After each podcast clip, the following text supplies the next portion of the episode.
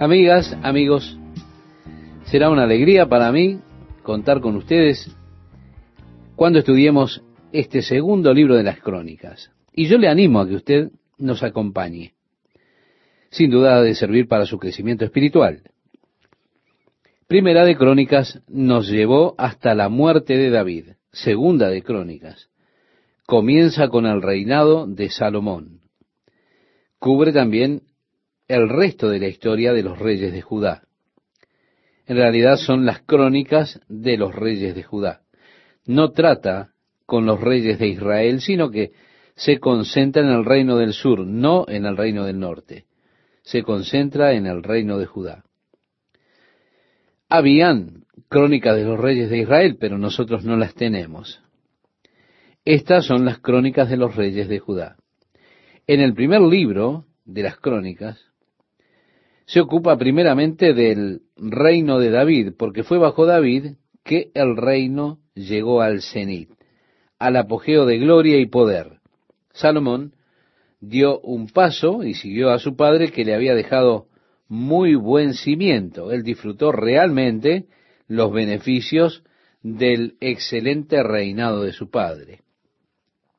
Bajo el reinado de Salomón, el reino comenzó a deteriorarse. Pronto el reino perdió la capacidad de sostenerse por sí mismo. A la muerte de Salomón, cuando su hijo Roboán se encargó del reino, el reino se dividió y lo que una vez fue un reino poderoso, pronto se transformó en un estado débil que las gloriosas riquezas que habían sido amasadas por David y por Salomón prontamente fueron tomadas por Sisac, el rey de Egipto. Y la gloria y el poder y la riqueza del reino pronto fueron destruidas. Así que cuando entramos en el segundo libro de las crónicas de los reyes de Judá, leemos en el capítulo 1, versículo 1, Salomón, hijo de David, fue afirmado en su reino, y Jehová su Dios estaba con él, y lo engrandeció sobremanera. Sí, Salomón comenzó su reinado con gran poder, poder que le fue entregado a él y realmente parte fue entregado por su padre David, pero sobre todo eso está el poder del Señor, porque en el comienzo el corazón de Salomón era recto para con Dios. Salomón juntó al pueblo en Gabaón, porque el tabernáculo del Señor en ese tiempo estaba allí en Gabaón. Ahora, había dos tabernáculos en ese momento. Dios levantó una tienda en Jerusalén para el arca del pacto. Cuando trajeron el arca del pacto a Jerusalén de regreso, David hizo una carpa para el arca del pacto en Jerusalén. Pero el verdadero centro de adoración de la nación era aún en Gabaón. Era allí donde estaba el tabernáculo, modelado según aquello que le fue mostrado a Moisés en el desierto existía el altar en donde ofrecían sacrificios a Dios, y ese altar estaba en Gabaón. En el verso 3 nos dice, y fue Salomón y con él toda esta asamblea al lugar alto que había en Gabaón, porque allí estaba el tabernáculo de reunión de Dios, que Moisés, siervo de Jehová, había hecho en el desierto. Pero David había traído el arca de Dios desde Kiriat Jearim al lugar que él le había preparado porque él le había levantado una tienda en Jerusalén. Subió pues Salomón allá ante Jehová al altar de bronce que estaba en el tabernáculo de reunión y ofreció sobre él mil holocaustos. Bueno, Salomón parece que era un tipo extravagante, ¿no? Dice, y aquella noche apareció Dios a Salomón y le dijo, pídeme lo que quieras que yo te dé. Estimado oyente, en ocasiones me pregunto a mí mismo, si Dios viniera y me dijera, pide lo que quieras y te lo daré, ¿cuál sería mi pedido? Con frecuencia me obsesiono con este pensamiento y creo que daría vueltas y diría, Dios, dame lo que quieras darme. Pienso que a veces fracasamos en darnos cuenta de que Dios nos ama realmente fracasamos en darnos cuenta cuánto es que Dios nos ama realmente ¿Y qué es lo que Dios desea para nosotros? Dice la palabra de Dios, el que no escatimó ni a su propio Hijo, sino que lo entregó por todos nosotros, ¿cómo no nos dará también con él todas las cosas? Decía el apóstol Pablo escribiéndole a los romanos en el capítulo 8, versículo 32 de la carta a los romanos. Sí, Dios quiere bendecirle, quiere bendecir su vida para que sea un instrumento a través del cual el mundo que le rodea pueda conocer el gozo y la bendición de servir al Señor. Dios se gozó en dar buenas cosas a sus hijos. Él dijo, pide y te daré. En el versículo 8, Salomón dijo a Dios, Tú has tenido con David mi padre gran misericordia, y a mí me has puesto por rey en lugar suyo. Confírmese pues ahora, oh Jehová Dios, tu palabra dada a David mi padre, porque tú me has puesto por rey sobre un pueblo numeroso con el polvo de la tierra. Dame ahora sabiduría y ciencia para presentarme delante de este pueblo, porque ¿quién podrá gobernar a este tu pueblo tan grande? Vemos, el pedido de Salomón fue sabiduría y conocimiento de Dios, que pueda conocer cómo entrar y salir delante de estas personas, porque la tarea que ha sido puesta sobre mis hombros es más grande de la que puedo manejar. Así que, Padre, otórgame la sabiduría y el conocimiento realmente para hacer tu obra. Qué hermoso pedido. Bien, aquí está Salomón expresando un corazón con una entrega total a Dios. Dios le dijo, pídeme lo que quieras, Salomón. Él dijo, Señor, me gustaría. No dijo, me gustaría ser famoso. Señor, quiero ser rico. No. Señor, has colocado una pesada responsabilidad sobre mí. Me has hecho rey en lugar de mi padre sobre tu pueblo. Y Dios, necesito sabiduría conocimiento, saber cómo hacer la obra que quieres que haga. En nuestra lectura leemos, y dijo Dios a Salomón, por cuanto hubo esto en tu corazón, y no pediste riquezas, bienes o gloria, ni la vida de los que te quieren mal, ni pediste muchos días, sino que has pedido para ti sabiduría y ciencia, para gobernar a mi pueblo, sobre el cual te he puesto por rey, sabiduría y ciencia te son dadas.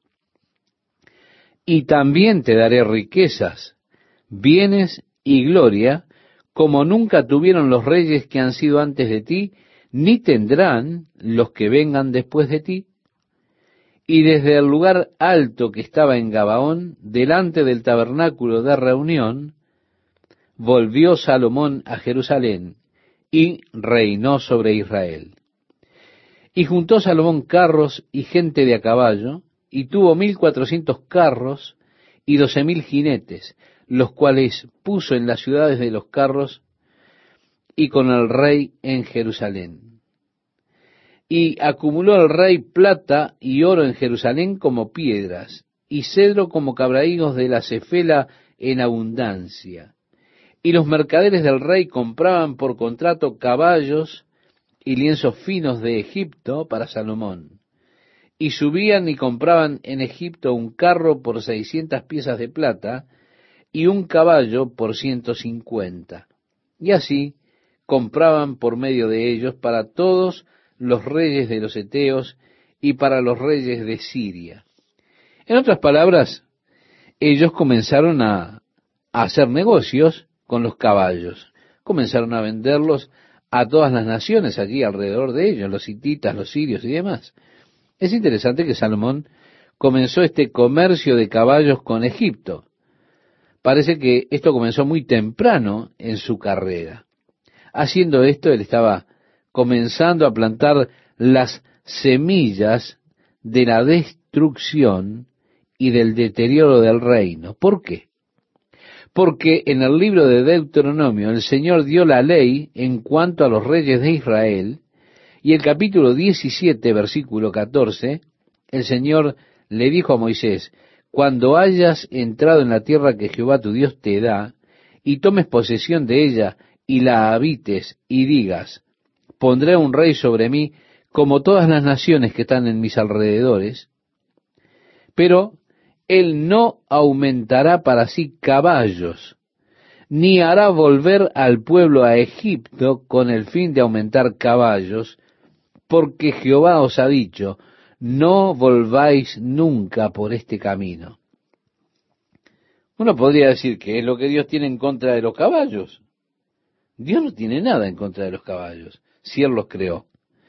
Pero en aquellos días los caballos eran un arma definitiva, decisiva en la batalla. Ellos medían las fuerzas de un ejército por el número de caballos que tenían. Un hombre a caballo tenía una ventaja muy importante.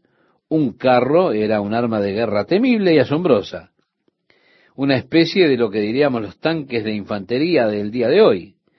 Así que Dios no quería que ellos confiaran en caballos y en el libro de los Salmos dice, vano es el caballo para salvarse, en el Salmo 33, versículo 17. En cuanto a algo en que confiar, se menciona eso. Habla del contraste que existe en confiar en caballos o confiar en el Señor. Estos confían en carros, aquellos en caballos, más nosotros. Del nombre de Jehová nuestro Dios tendremos memoria, dice el Salmo 20, versículo 7. Así que los salmos están dirigidos al hecho de que la gente ponía su confianza en los caballos.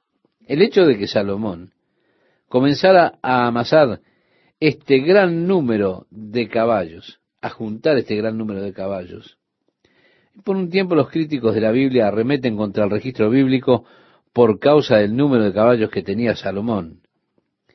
Y dicen cómo construyó estas ciudades y puso establos en las mismas y demás. Ahora, esto es lo que cuestionan, pero en las excavaciones, en muchas de estas ciudades que Salomón fortificó, encontraron los establos de los caballos. En la ciudad de Megiddo al nivel de excavación que era del tiempo de Salomón, usted puede ver estos pesebres de piedra y demás. Están allí aún en gran número.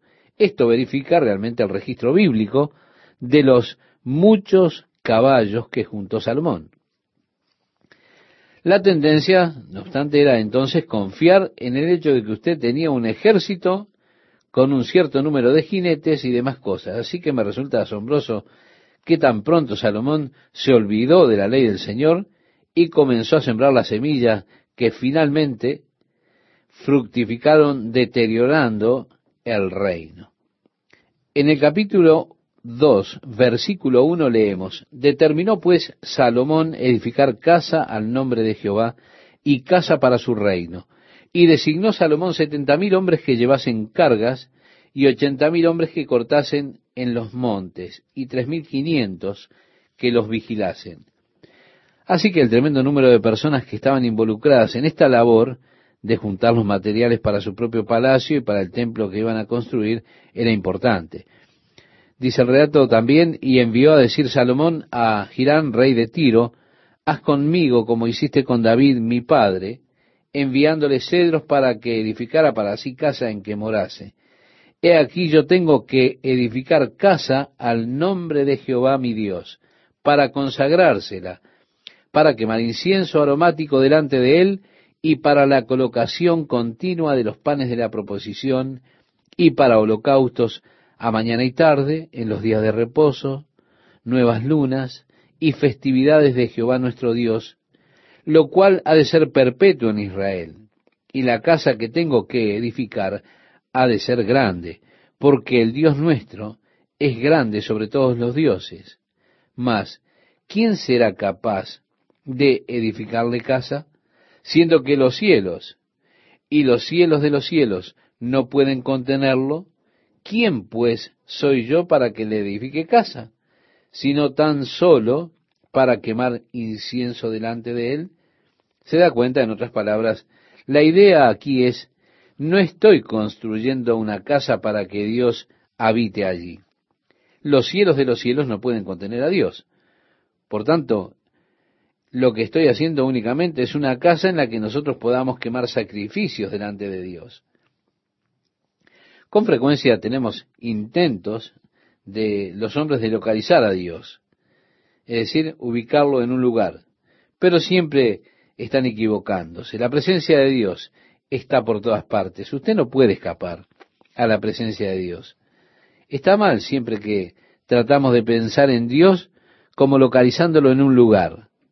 Aún así, es parte de nuestro entendimiento limitado el hecho de que siempre pensamos acerca de Dios como ubicándolo en un lugar.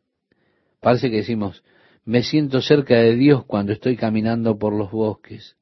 Me siento cerca de Dios cuando camino a través del desierto en la noche. Me siento cerca de Dios y así.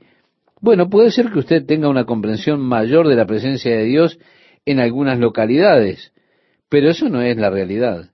En verdad, Dios está con usted donde quiera que usted se encuentre. No es que necesitamos venir a la presencia de Dios, es que necesitamos estar más conscientes de la presencia de Dios que está en el lugar que sea que estemos. Pienso que una de las grandes necesidades de la experiencia cristiana, de la vida cristiana, es volverse más conscientes de la presencia penetrante de Dios.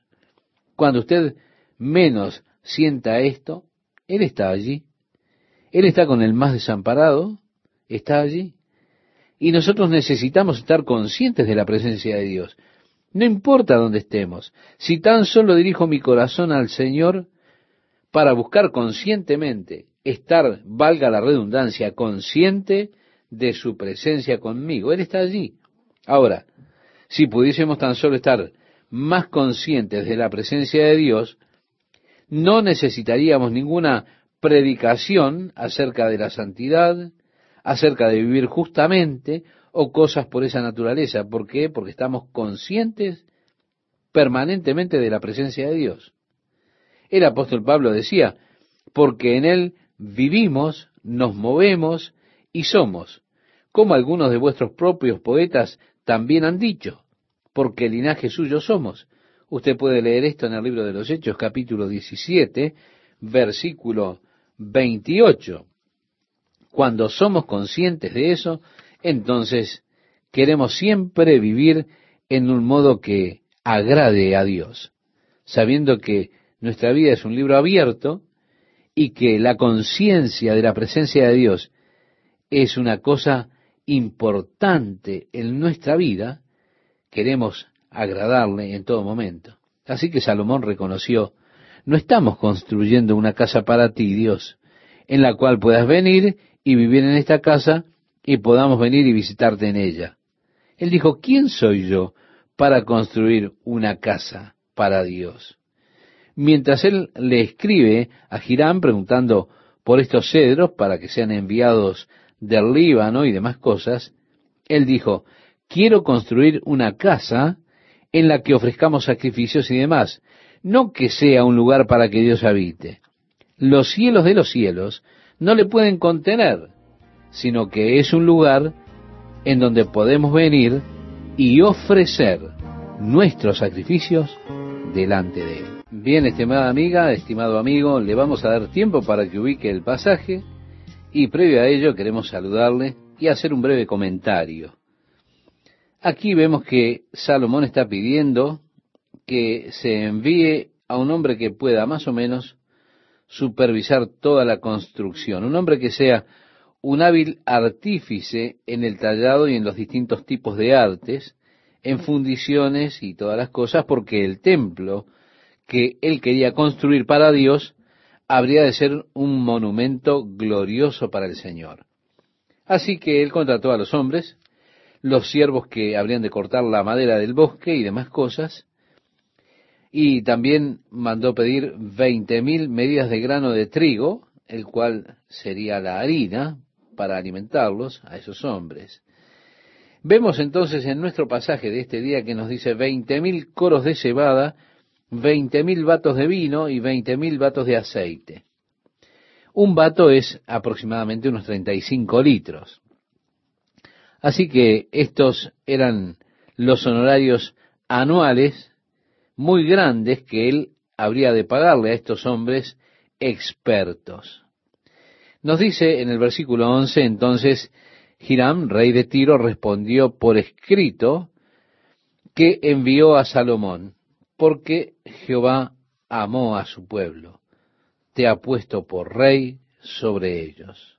Además decía Hiram, bendito sea Jehová el Dios de Israel, que hizo los cielos y la tierra, y que dio al rey David un hijo sabio, entendido, cuerdo y prudente, que edifique casa a Jehová y casa para su reino. Yo, pues, te he enviado un hombre hábil y entendido. Hiram Abí, hijo de una mujer de las hijas de Dan, mas su padre fue de Tiro, el cual sabe trabajar en oro, plata, bronce y hierro, en piedra y en madera, en púrpura y en azul, en lino y en carmesí. Asimismo sabe esculpir toda clase de figuras y sacar toda forma de diseño que se le pida con tus hombres peritos y con los de mi señor David, tu padre. Ahora pues, envíe mi señor a sus siervos el trigo y cebada y aceite y vino que ha dicho. Es decir, trato hecho. Sigue el relato, y nosotros cortaremos en el Líbano la madera que necesites, y te la traeremos en balsas por el mar hasta Jope, y tú la harás llevar hasta Jerusalén. Así que ellos cortaron los cedros del Líbano, hicieron estas enormes balsas, y llevaron por el Mediterráneo hacia el único puerto de esa época allí en Israel, que era el puerto de Jope. Luego, desde Jope, ellos llevarían por tierra la madera hacia Jerusalén, que estaba a una distancia aproximada de unos 48 kilómetros, tal vez 68, pero dentro de estas distancias estaba Jerusalén. Así que tenían una tarea ardua para realizar. Sin duda ellos necesitaron aproximadamente 70.000 hombres para poder mover todos estos troncos. En el capítulo 3 comienza diciendo, comenzó Salomón a edificar la casa de Jehová en Jerusalén, en el monte Moriah que había sido mostrado a David su padre, en el lugar que David había preparado en la era de Ornán Jebuseo, y comenzó a edificar en el mes segundo, a los dos días del mes, en el cuarto año de su reinado. Sí, lo comenzó a edificar allí en el monte Moriah. ¿Dónde habíamos escuchado nosotros antes acerca de este monte? ¿Recuerda, oyente? Cuando nos dirigimos al libro de Génesis, cuando estudiamos acerca de la vida de Abraham, y allí en el capítulo 22, desde el versículo 1 al 14, encontramos ese pasaje, que Dios le dice, toma ahora tu hijo, tu único Isaac, a quien amas, y vete a tierra de Moría y ofrécelo allí en holocausto sobre uno de los montes que yo te diré. Y llamó Abraham el nombre de aquel lugar, Jehová proveerá. Por tanto se dice hoy, en el monte de Jehová será provisto. Bien, antes él había dicho, Dios se proveerá de cordero para el holocausto. Así le había dicho Abraham a su hijo Isaac. Qué declaración profética, ¿verdad? Dios proveerá para el holocausto. Y él llamó a aquel lugar Jehová proveerá. Luego, refiriéndose a las profecías previas, dice, en el monte de Jehová será provisto. Es decir, es allí el lugar de adoración, el lugar de sacrificio para la nación de Israel. A ese lugar fueron trasladados estos cedros del Líbano. Allí el templo fue construido sobre el monte Moriah, el mismo monte donde Dios le había mostrado a Abraham y donde él debía ofrecer a su hijo Isaac. Con esta profecía, Dios se proveerá de cordero para el holocausto, es decir, en el monte de Jehová será provisto. El templo realmente fue construido a un lado del monte Moriah, no en la cima. La cima del monte Moriah de hecho es el monte Calvario o el Gólgota, el lugar de la calavera, donde Dios proveyó el cordero para el sacrificio. Es decir, el lugar donde fue sacrificado Jesucristo, el cordero de Dios por nosotros. La profecía de Abraham entonces fue cumplida allí. Es interesante que la Biblia lo localice para nosotros todo el tiempo, para que nosotros sepamos, y así Dios puede relacionar estos interesantes tipos y sombras, figuras del Antiguo Testamento con su cumplimiento en el Nuevo Testamento. De esa manera, el lugar del sacrificio de Isaac fue el lugar donde Dios proveyó el sacrificio de su Hijo Jesucristo. Salomón comenzó a construir el templo allí, en el monte Moriah. Ahora nos dice, estas son las medidas que dio Salomón a los cimientos de la casa de Dios. La primera, la longitud de sesenta codos y la anchura de veinte codos. El pórtico que estaba al frente del edificio era de veinte codos de largo, igual al ancho de la casa, y su altura de ciento veinte codos, y lo cubrió por dentro de oro puro. Un edificio con estas medidas y ahora por dentro cubierto completamente con oro puro. Y techó el cuerpo mayor del edificio con madera de ciprés, la cual cubrió de oro fino, e hizo realzar en ellas palmeras y cadenas. Cubrió también la casa de piedras preciosas para ornamento, y el oro era oro de Parvaín. Así que cubrió la casa, sus vigas, sus umbrales, sus paredes y sus puertas con oro, y esculpió querubines en las paredes, hizo asimismo el lugar santísimo, cuya longitud era de veinte codos, según el ancho de la casa, y su anchura de veinte codos, y lo cubrió de oro fino que ascendía a seiscientos talentos. Estimado oyente, imagínese lo que costó todo esto. Pero esto era para el lugar santísimo allí dentro. Así que el valor de todo este templo que fue construido por Salomón está valuado en varios millones de dólares. En la lectura dice, y el peso de los clavos era de uno hasta cincuenta ciclos de oro. Cubrió también de oro los aposentos y dentro del lugar santísimo hizo dos querubines de madera, los cuales fueron cubiertos de oro. La longitud de las alas de los querubines era de veinte codos, porque un ala era de cinco codos, la cual llegaba hasta la pared de la casa y la otra de cinco codos, la cual tocaba el ala del otro querubín. Esta es la extensión total de las alas de los querubines. Sus alas se tocaban en el medio. Y esto, recuerde, es todo un pequeño modelo de lo que es el cielo. El lugar santísimo es un modelo del cielo y del trono de Dios. Así los querubines alrededor del trono de Dios que Juan vio en el libro de Apocalipsis y que vio Ezequiel, son así. En el versículo 14 leemos, hizo también el velo de azul, púrpura, carmesí y lino, e hizo realzar querubines en él. Sí, ellos tejieron querubines en ese velo del templo. Y dice, delante de la casa hizo dos columnas de treinta y cinco codos de altura cada una, es decir, unos catorce o quince metros de alto. Con sus capiteles encima de cinco codos, hizo asimismo cadenas en el santuario y las puso sobre los capiteles de las columnas, e hizo cien granadas, las cuales puso en las cadenas, y colocó las columnas delante del templo, una a la mano derecha y otra a la izquierda y a la de la mano derecha llamó Jaquín, y a la de la izquierda Boaz. Hizo además un altar de bronce de veinte codos de longitud, veinte codos de anchura y diez codos de altura. Este altar de bronce, estimado oyente, era para las ofrendas y para los sacrificios. Dice que también hizo un mar de fundición, el cual tenía diez codos de un borde al otro, enteramente redondo. Su altura era de cinco codos y un cordón de treinta codos lo ceñía alrededor. Y debajo del altar había figuras de calabazas que lo circundaban. Diez en cada codo alrededor. Eran dos hileras de calabazas fundidas juntamente con el mar.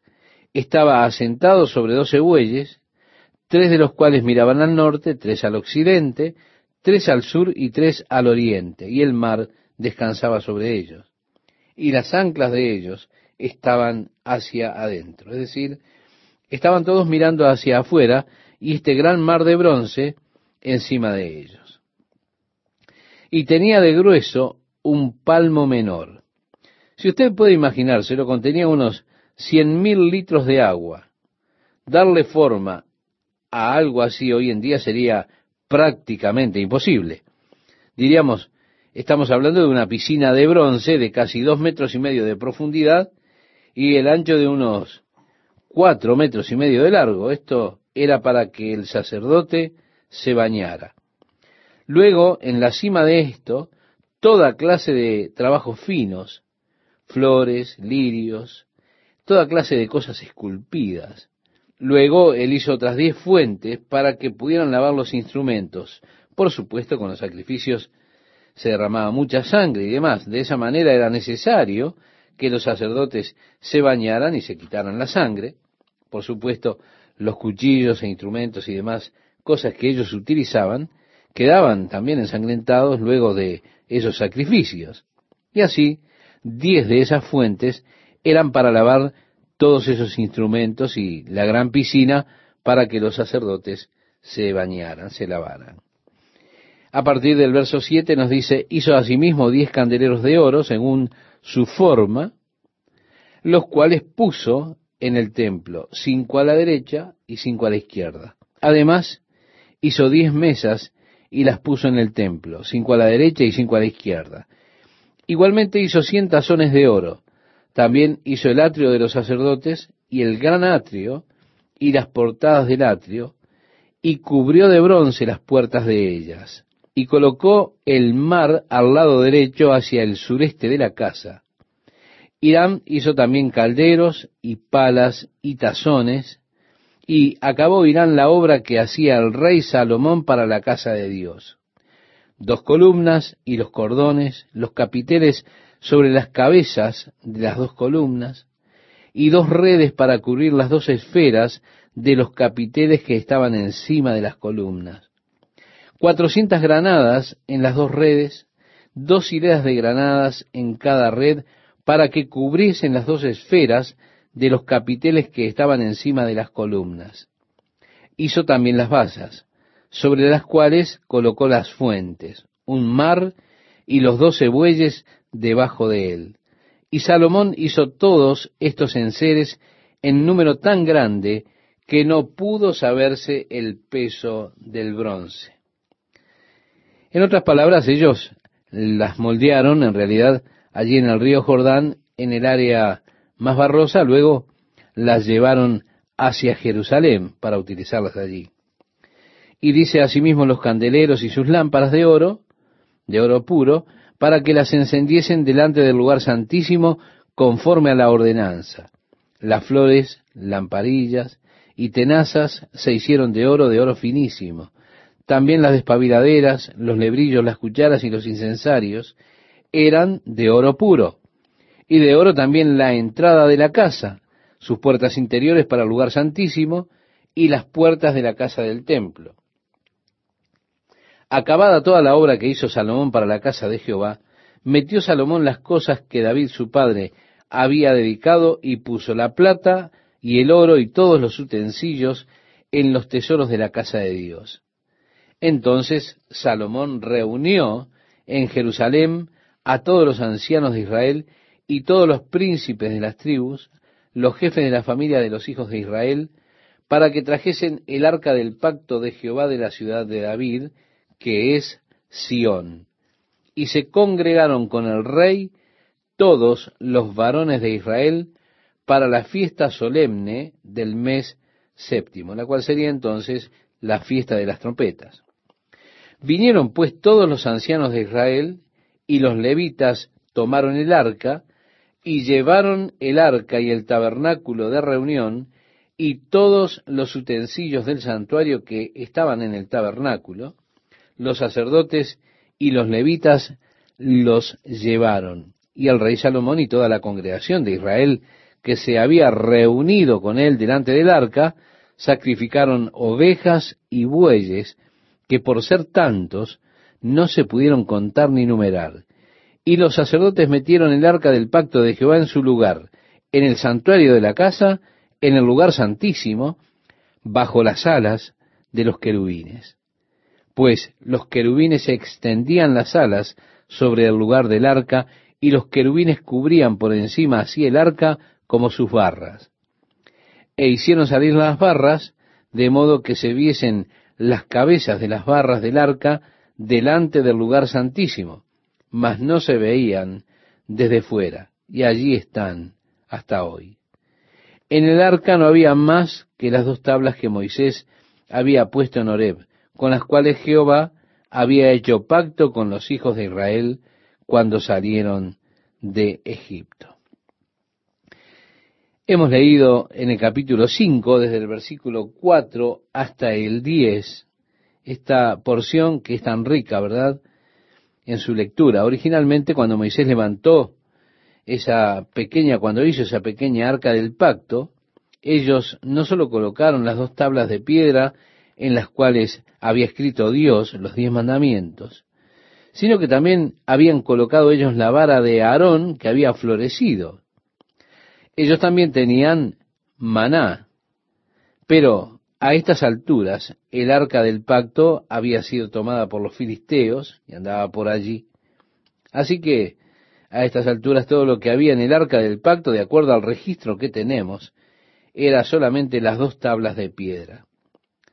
A menudo pienso, cuán emocionante sería si ellos pudiesen descubrir nuevamente el arca del pacto en algún lugar, esa pequeña caja hecha de madera de acacia cubierta de oro, y si las dos tablas de piedra sobre las cuales Dios mismo escribió la ley aún están en ella. Qué descubrimiento arqueológico fantástico sería, ¿verdad? Estoy seguro que Dios las ha mantenido en oculto porque se hubiese convertido en una reliquia y las personas estarían pronto adorándola. Y así Dios, estoy seguro, que deliberadamente la mantiene escondida y sin que pueda ser descubierta por el hombre, ¿para qué? Para que el hombre no haga de esta arca otro ídolo y se incline a adorar delante de ella. ¿Qué tal amigos? ¿Cómo están? Dispuestos a una nueva emisión de la palabra de Dios para hoy. Compartimos juntos el estudio de este día. Es un motivo de gratitud a Dios. En el pasaje que mencionaba Esteban, nos dice, y cuando los sacerdotes salieron del santuario, porque todos los sacerdotes que se hallaron habían sido santificados, y no guardaban sus turnos. Y los levitas cantores, todos los de Asaf, los de Emán y los de Jedutún, juntamente con sus hijos y sus hermanos, vestidos de lino fino, estaban con címbalos y salterios y arpas al oriente del altar, y con ellos ciento veinte sacerdotes que tocaban trompetas. Cuando sonaban pues las trompetas, y cantaban todos a una para alabar y dar gracias a Jehová, y a medida que alzaban la voz con trompetas y címbalos y otros instrumentos de música, y alababan a Jehová diciendo, porque Él es bueno, porque su misericordia es para siempre, entonces la casa se llenó de una nube, la casa de Jehová, y no podían los sacerdotes estar allí para ministrar por causa de la nube, porque la gloria de Jehová había llenado la casa de Dios. Qué ocasión memorable habrá sido esta. El pueblo de Israel reunido allí en ese fabuloso, hermoso templo cubierto con oro, ahora está terminado, ellos traen el arca del pacto desde la tienda hasta el lugar santísimo dentro de ese templo, la colocan allí entre los querubines, entonces los sacerdotes, algunos de ellos con los instrumentos de salterios, otros con arpas, ciento veinte de ellos con trompetas, además, David había puesto doscientos como cantantes. Todos ellos comenzaron a adorar a Dios en la canción, en la música, y en ese clima, con el sonido de esas trompetas y las voces uniéndose como una sola voz de alabanza y agradecimiento a Dios, la nube de la gloria de Dios, que era la señal de la presencia de Dios entre el pueblo de Israel en el desierto, bajó y llenó el templo. Los sacerdotes, debido a la gloria de la presencia de Dios, ni siquiera podían permanecer en pie, sino estar tendidos allí en la gloria de la presencia de Dios. ¡Qué panorama maravilloso!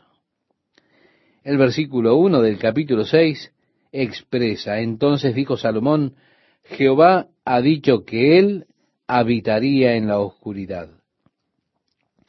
A estas alturas Salomón dio este sermón al pueblo. Todos los jefes del pueblo estaban reunidos afuera en el patio. Él había construido una pequeña plataforma de bronce. Así fue que él se paró allí para poder dirigirse a toda la congregación de Israel. Su sermón para ellos fue un sermón de la fidelidad de Dios. Y el mismo hecho de que aquí está el templo, está terminado, construido, es testimonio de la fidelidad de la promesa de Dios. En el versículo 7 leemos, y David mi padre tuvo en su corazón edificar casa al nombre de Jehová, Dios de Israel. Mas Jehová dijo a mi padre, respecto a haber tenido en tu corazón deseo de edificar casa a mi nombre, bien has hecho en haber tenido esto en tu corazón, pero tú no edificarás la casa. Estimado oyente, esto es muy interesante para mí. Dios dijo, David, ya que esto está en tu corazón, bien has hecho, está bien. Es decir, Dios considera las cosas del corazón del hombre. Y eso es interesante. Muchas personas tienen un corazón verdadero para darle a Dios, pero ellos no tienen nada para dar. Ya que en sus corazones está el deseo de dar a Dios, Dios cuenta eso. Otras personas tienen mucho para darle a Dios, pero no dan con el corazón. Dios no cuenta eso, porque Dios está interesado en su corazón. ¿Qué siente en su corazón de hacer para Dios? Quizá usted no siempre sea capaz de conseguir aquello que tiene en el corazón para hacer, pero Dios tiene consideración en el hecho de que eso está en su corazón, está en su corazón hacerlo para el Señor. Dentro de muchos de ustedes está en su corazón servir a Dios en alguna parte de la obra con alguna capacidad. Está en su corazón estar en el ministerio. Y ya que eso está en su corazón, el servir al Señor, Dios reconoce eso. Eso es bueno. Quizá usted nunca esté activamente comprometido en un ministerio que tenga que ver con el púlpito. No puedo creer que usted nunca vaya a estar comprometido en un ministerio. Yo creo que cada uno de nosotros tiene algún ministerio. Realmente siento que las recompensas de los ministerios que son hechas más o menos de una manera secreta o poco visible son mayores que aquellos ministerios públicos en los cuales usted tiene tantas respuestas, tantas reacciones acerca de ese ministerio mismo. Por ejemplo, es interesante como muchos oran que Dios les dé a ellos alguna clase de ministerio en el púlpito o un ministerio público. Yo oré por años que Dios me diera algún ministerio tranquilo. La pregunta es, ¿qué siente usted en su corazón hacer para Dios?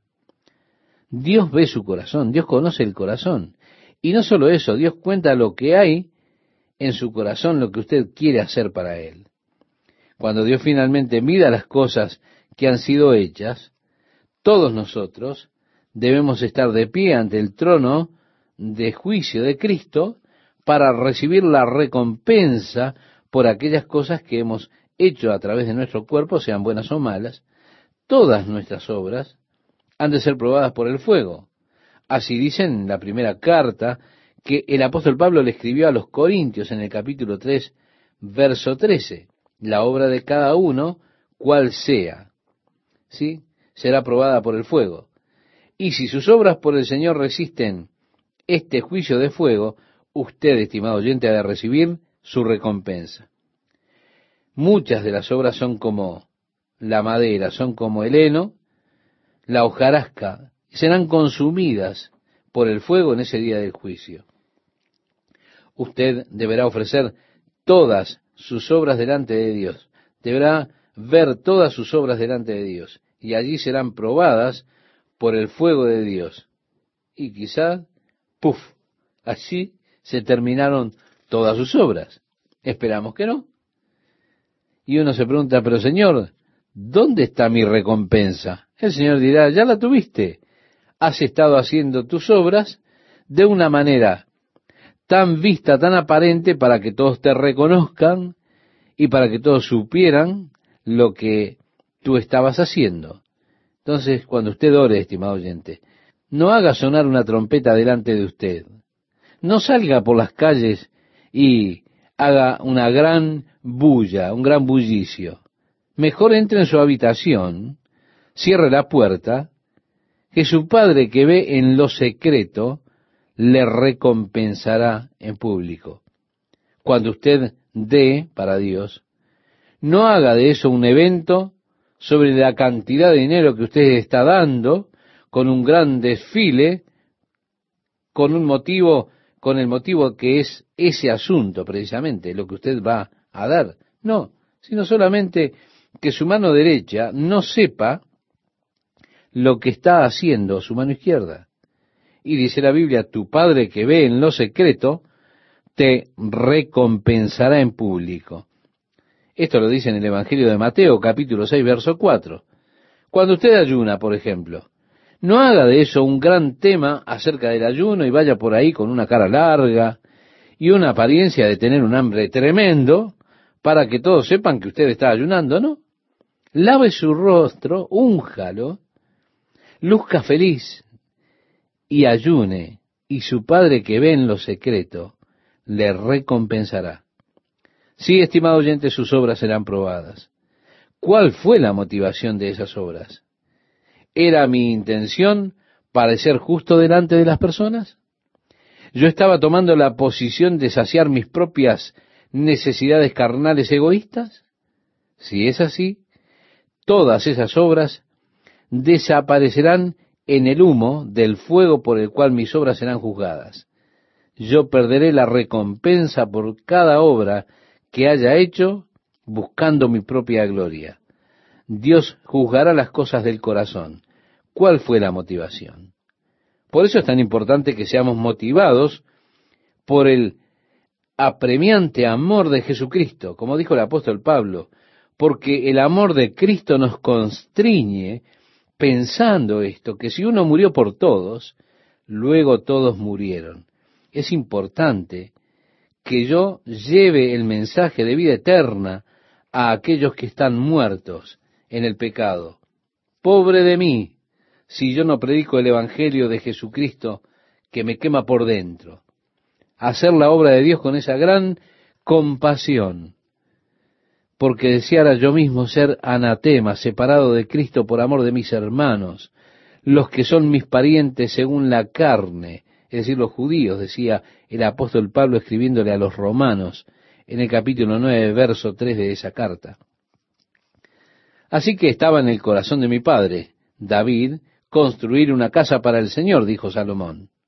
Pero el Señor dijo, ya que está en tu corazón, eso es bueno, pero tú no puedes hacerlo.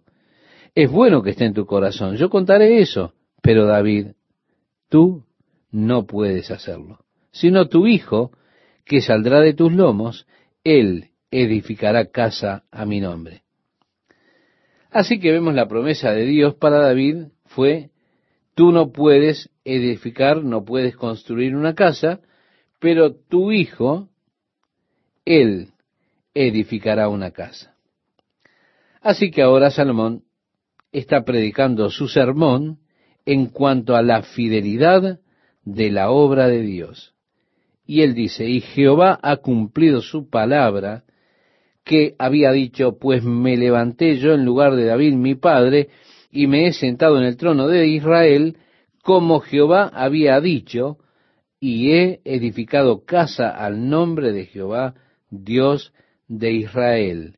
Y en ella he puesto el arca, en la cual está el pacto de Jehová que celebró con los hijos de Israel. Y así, el mensaje de Salomón al pueblo fue un mensaje cuyo tema era la fidelidad de Dios. Continúa el relato diciendo, se puso luego Salomón delante del altar de Jehová en presencia de toda la congregación de Israel, y extendió sus manos, porque Salomón había hecho un estrado de bronce de cinco codos de largo, de cinco codos de ancho, y de altura de tres codos, y lo había puesto en medio del atrio, y se puso sobre él. Se arrodilló delante de toda la congregación de Israel, y extendió sus manos al cielo y dijo, Jehová Dios de Israel, no hay Dios semejante a ti en el cielo ni en la tierra, que guardas el pacto y la misericordia con tus siervos que caminan delante de ti de todo su corazón. Es que no hay Dios en el mundo que guarde sus promesas y muestre misericordia como tú. Eso le estaba diciendo Salomón. Agrega que has guardado a tu siervo David, mi padre, lo que le prometiste.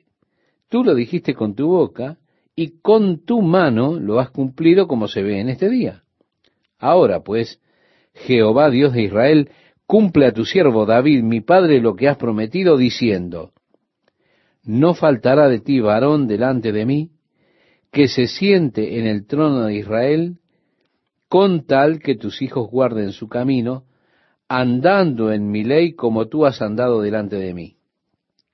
Ahora pues, oh Jehová, Dios de Israel, cúmplase tu palabra que dijiste a tu siervo David. Mas, ¿es verdad que Dios habitará con el hombre en la tierra? He aquí los cielos, y los cielos de los cielos no te pueden contener, cuanto menos esta casa que he edificado. Mas tú mirarás a la oración de tu siervo y a su ruego, oh Jehová Dios mío, para oír el clamor y la oración con que tu siervo ora delante de ti. Que tus ojos estén abiertos sobre esta casa de día y de noche. Es decir, Señor, yo sé que no hay un lugar para que tú habites. Yo sé que esto no te puede contener. Pero que tus ojos estén abiertos sobre esta casa. Solo vigílala. Que estén abiertos sobre el lugar el cual dijiste, mi nombre estará allí, que oigas la oración con que tu siervo ora en este lugar. Es decir, Señor, este no es un lugar donde puedas habitar. Los cielos no te pueden contener, pero este es un lugar donde los hombres podemos venir a ti y encontrarte a ti. Así que, Señor, mira este lugar y mantén tu oído atento a las oraciones que lleguen a ti desde este lugar. Asimismo, que oigas el ruego de tu siervo y de tu pueblo Israel, cuando en este lugar hicieren oración, que tú oirás desde los cielos, desde el lugar de tu morada, que oigas y perdones. Señor, tú habitas en el cielo, pero cuando nosotros elevamos nuestras oraciones aquí, escucha nuestras oraciones, escucha las oraciones de tus siervos y escucha desde tu morada en el cielo y cuando escuches, oh Dios, perdona. Ahora, Salomón prevé situaciones que tal vez fueran a surgir, como por ejemplo pactos que se rompen. Y así dice, si alguno pecare contra su prójimo y se le exigiere juramento y viniera a jurar ante tu altar en esta casa, tú oirás desde los cielos y actuarás y juzgarás a tus siervos, dando la paga al impío, haciendo recaer su proceder sobre su cabeza y justificando al justo al darle conforme a su justicia. Es decir, permíteme que haya, Señor, procedimientos justos de juicio. Si tu pueblo Israel fuere derrotado delante del enemigo por haber prevaricado contra ti, sí, ahora Salomón prevé estas cosas que podrían ocurrirle a la nación como resultado de haber pecado contra Dios. Lo primero que él ve es que ellos serían puestos en lo peor delante de sus enemigos. Pero dice, si se convirtiere y confesare tu nombre y rogare delante de ti en esta casa, tú oirás desde los cielos y perdonarás el pecado de tu pueblo Israel, y les harás volver a la tierra que diste a ellos y a sus padres. Si los cielos se cerraren y no hubiere lluvias por haber pecado contra ti, si oraren a ti hacia este lugar y confesaren tu nombre y se convirtieren de sus pecados, cuando los afligieres, tú los oirás en los cielos y perdonarás el pecado de tus siervos y de tu pueblo Israel y les enseñarás el buen camino para que anden en él y darás lluvia sobre tu tierra que diste por heredad a tu pueblo. Si hubiere hambre en la tierra, o si hubiere pestilencia, si hubiere tizoncillo o añublo, langosta o pulgón, o si los sitiaren sus enemigos en la tierra en donde moren, cualquiera plaga o enfermedad que sea, es decir, cualquier plaga por la cual pudiesen pasar. Él agrega, toda oración y todo ruego que hiciere cualquier hombre o todo tu pueblo Israel, cualquiera que conociere su llaga y su dolor en su corazón, si extendiere sus manos hacia esta casa, tú oirás desde los cielos, desde el lugar de tu morada, y perdonarás, y darás a cada uno conforme a sus caminos, habiendo conocido su corazón, porque sólo tú conoces el corazón de los hijos de los hombres. Estimado oyente, ¿cuántas veces nosotros pensamos que sabemos lo que hay en el corazón de los hijos. Pero realmente nosotros no lo sabemos.